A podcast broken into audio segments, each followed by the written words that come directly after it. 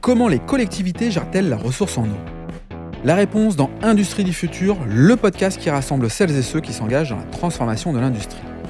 Cette semaine, Pascal Hervé, vice-président de Rennes Métropole en charge de l'eau, nous explique les nécessaires protections des masses d'eau. Comment faire en sorte que les particuliers, les artisans et des entreprises agissent pour économiser l'eau. Quelles techniques permettent d'améliorer la qualité de l'eau dans les milieux naturels? Ou encore comment Rennes Métropole accompagne les agriculteurs dans la gestion de la ressource? Pascal nous partage les engagements de la métropole pour que l'ensemble des contribuables puissent bénéficier d'une de qualité. Industrie du futur, un format proposé par Schneider Electric. Bonjour Pascal. Oui, bonjour. Alors Pascal, tu es vice-président de Rennes Métropole, en charge de l'eau. Ça tombe bien, on est ici au carrefour de l'eau à Rennes. Euh, tu es en charge donc de l'eau, de l'assainissement, de la biodiversité, de la gestion du milieu aquatique, protection contre les inondations qu'on appelle GEMAPI et de la politique foncière. C'est bien ça? C'est ça, oui. Ça fait une large panel de responsabilités quand même. Oui, hein. tout à fait, oui. Rennes Métropole, c'est combien d'habitants? 450 000 aujourd'hui. Ouais. Ouais. 450 000 avec une composition d'entreprises, j'imagine aussi, qui sont concernées par l'eau.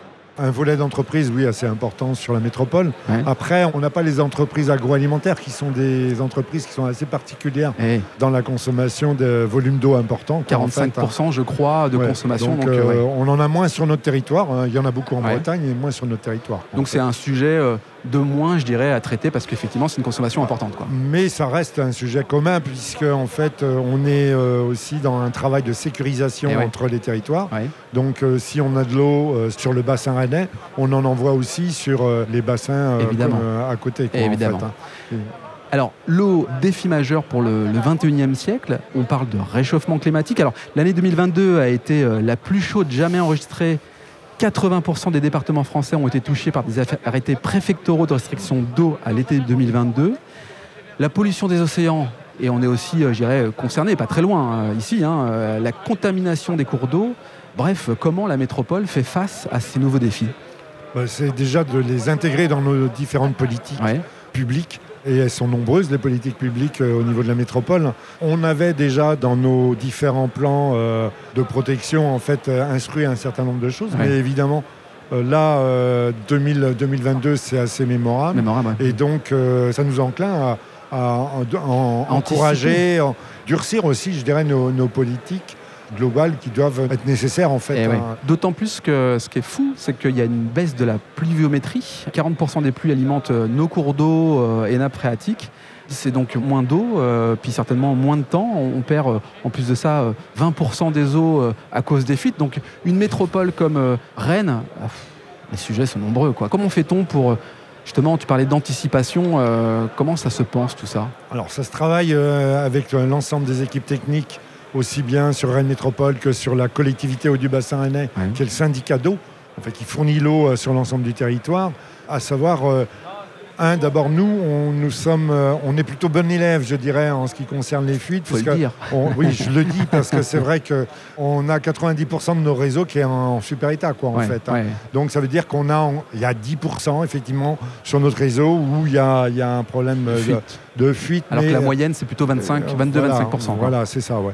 Donc euh, voilà, c'est déjà un facteur qu'on a déjà travaillé, qu'on a déjà anticipé Ouais. dès 2015, puisqu'on a eu le statut métropole 2015. Donc ça a emporté en fait une organisation euh, au niveau de, de ces compétences-là qui nous ont permis de mettre vraiment des politiques Eh oui. de- d'économie d'eau. On a lancé un, tout un process euh, éco-d'eau, Mhm. ce qu'on appelle éco-d'eau. hein. C'est faire en sorte que auprès des particuliers, auprès des entreprises, auprès des artisans, on intervient pour euh, donner euh, des, euh, des techniques euh, d'économie d'eau, quoi, en fait. hein. Donc économie d'eau, baisse de la facture, enfin tout le monde y gagne j'imagine. Alors il y a quand même un élément important dans ton périmètre, on en parlait euh, euh, sur chemin entre le stand Rennes Métropole et ici, au, au carrefour de l'eau, c'est la qualité de l'eau pour éviter la pollution euh, finalement, alors volontaire ou involontaire. Volontaire, euh, il y a peut-être d'ailleurs des choses à anticiper quand on est une métropole, puis involontaire, bah euh, voilà. Comment vous gérez ça? Alors, bon, premièrement, on a des usines qui ont des capacités de traitement qui sont vraiment opérationnelles. Ouais. On a trois, trois grosses usines sur, euh, sur notre territoire qui nous permettent effectivement de fournir de l'eau de qualité. Ouais. On renforce les traitements. Mais on ne doit pas se satisfaire de ça, puisque ce n'est pas euh, en renforçant systématiquement les traitements qu'on va résoudre le problème. À un moment donné, on va être, euh, on va Mm. être à saturation. Donc il y a tout un travail sur la protection du milieu, la protection de, de nos masses d'eau.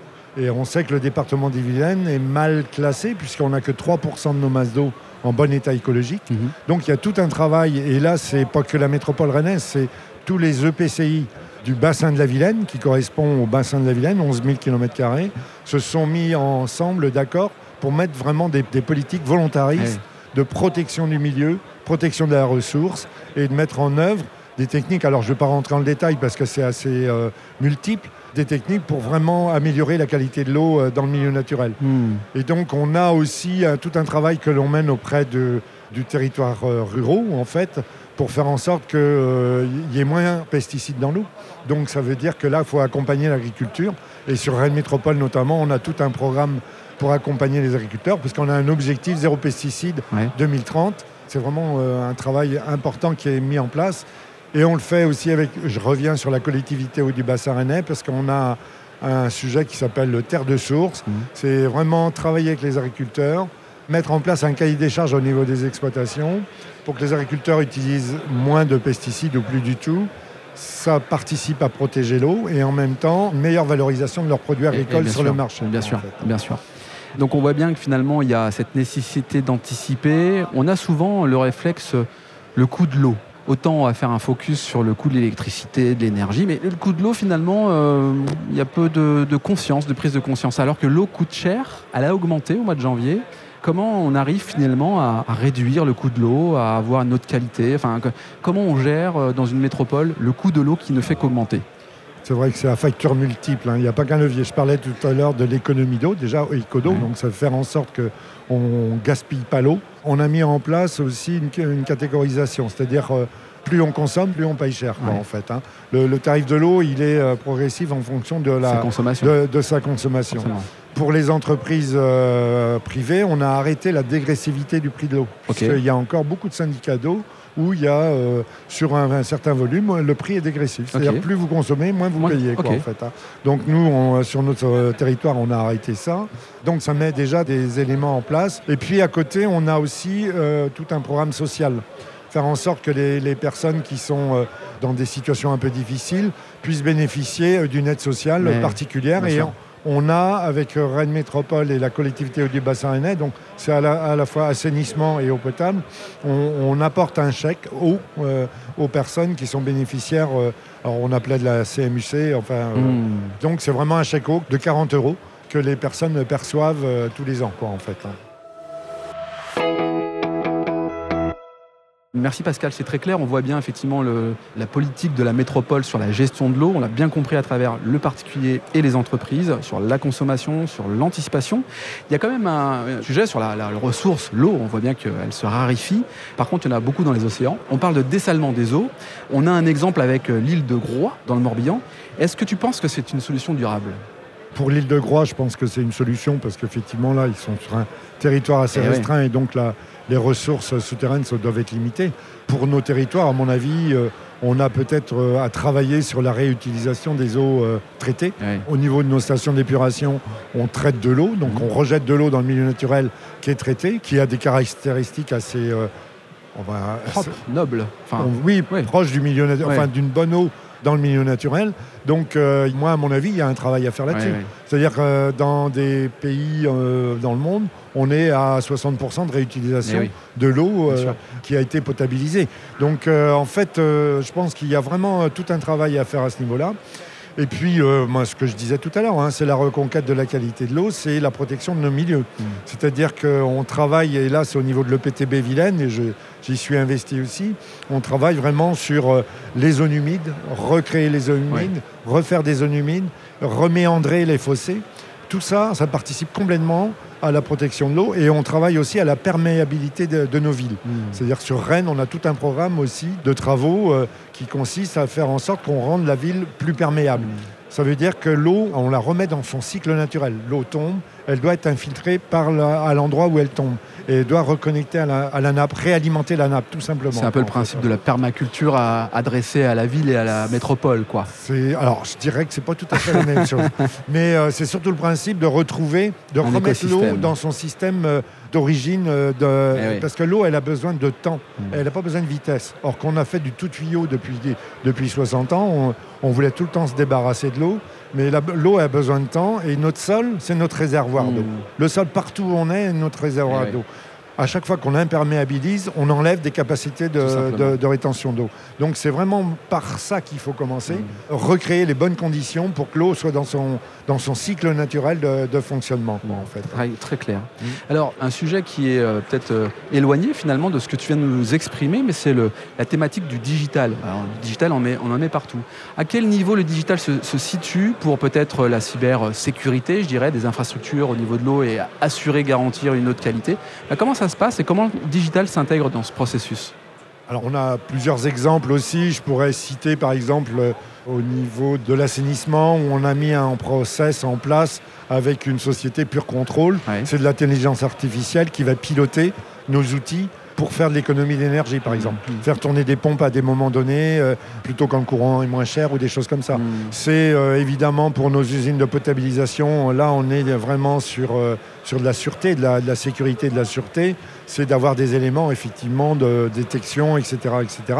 Donc là, là-dessus, on, on est plutôt, je dirais, en fonctionnement normal, quoi, en fait. hein. Mais c'est aussi, le digital peut être aussi intéressant, enfin, où les technologies modernes peuvent être intéressantes. Sur, euh, on parlait de réhabilitation de réseaux t- tout à l'heure, Ouais. même si nos réseaux, on, a une, euh, on est bien classé, je veux Ouais. dire, on a une bonne note. Il y a toujours de Il marge. il y a toujours Bah du oui, travail à faire. sûr. Et donc, on a, euh, au niveau de la métropole et de la collectivité du bassin rennais, engagé un, un renouvellement de réseau Mm. de 1,25 par an. De notre patrimoine réseau, on va, on va Investir. réhabiliter l'équivalent oui, de 1,25% par an. Le réseau, il a, il a une durée de vie moyenne de 80 ans, 60 ans, ça dépend des, des réseaux. Mais il y a des réseaux qui peuvent vivre beaucoup plus longtemps. Bien ça sûr. dépend dans quelles conditions ils ont été mis, qui sont de même qualité euh, par rapport à un autre réseau, quoi, en fait. Parce qu'il y a moins de pression, parce que, etc. Et donc là, euh, on a besoin de la technologie Eh oui. pour savoir dans quel état est notre réseau, Bien quoi, sûr. en fait. hein. Parce que certes, on va, on va renouveler un 25 par an, mais c'est quel réseau il faut renouveler? Est-ce Mm. que c'est celui qui a 100 ans ou peut-être celui qui a 50 Eh ans, oui. mais qui est plus abîmé oui. que celui qui a 100 ans, quoi, en fait. hein. Donc là, on a besoin de technologie pour euh, mesurer la résistance du réseau, sa qualité et tout ça. Quoi. Donc on a à tous les niveaux, en fait, dans notre chaîne, aussi bien euh, sur le milieu naturel, l'eau, dans sa qualité en milieu naturel, lorsqu'on la pompe, qu'on la fait passer dans nos usines et on arrive, bon, à travers les tuyaux sur la distribution, on a besoin de technologie sur toute la longueur, quoi, en fait. hein. Et on en a besoin avant, euh, je le disais tout à l'heure, sur, euh, par exemple, euh, travailler sur le désherbage mécanique dans les exploitations agricoles pour qu'ils utilisent beaucoup moins de pesticides. Et le désherbage mécanique, ça se fait avec de la technologie. Mm. Il y a des, des ordinateurs, il y a des robots, etc. etc. Donc euh, on a besoin à tous les niveaux de cette technologie, quoi, en fait. Bravo, bravo à, à Rennes Métropole. Et puis, Merci. euh, bah, merci Pascal, merci d'avoir participé au podcast euh, Industrie du futur, un format proposé par Schneider Electric. Merci beaucoup. Si cet épisode vous donne envie d'aller plus loin, c'est l'occasion d'en parler à Antoine Chart, directeur national des ventes. Bonjour Antoine. Bonjour Laurent. Antoine, peux-tu nous dire comment passer de l'idée aux actes lorsque l'on veut se transformer Laurent, c'est très simple. Les sujets de transformation digitale, de décarbonation et d'électrification sont au cœur de la stratégie Schneider Electric. Et comme on a pu l'entendre dans ce podcast, l'ambition de Schneider Electric est d'accompagner les entreprises du territoire sur ces enjeux de transformation. Pour entrer en contact avec nous, rien de plus simple, le site internet www.se.com ou mon profil LinkedIn où je me ferai un plaisir de vous répondre. C'est très simple, merci Antoine. Merci Laurent.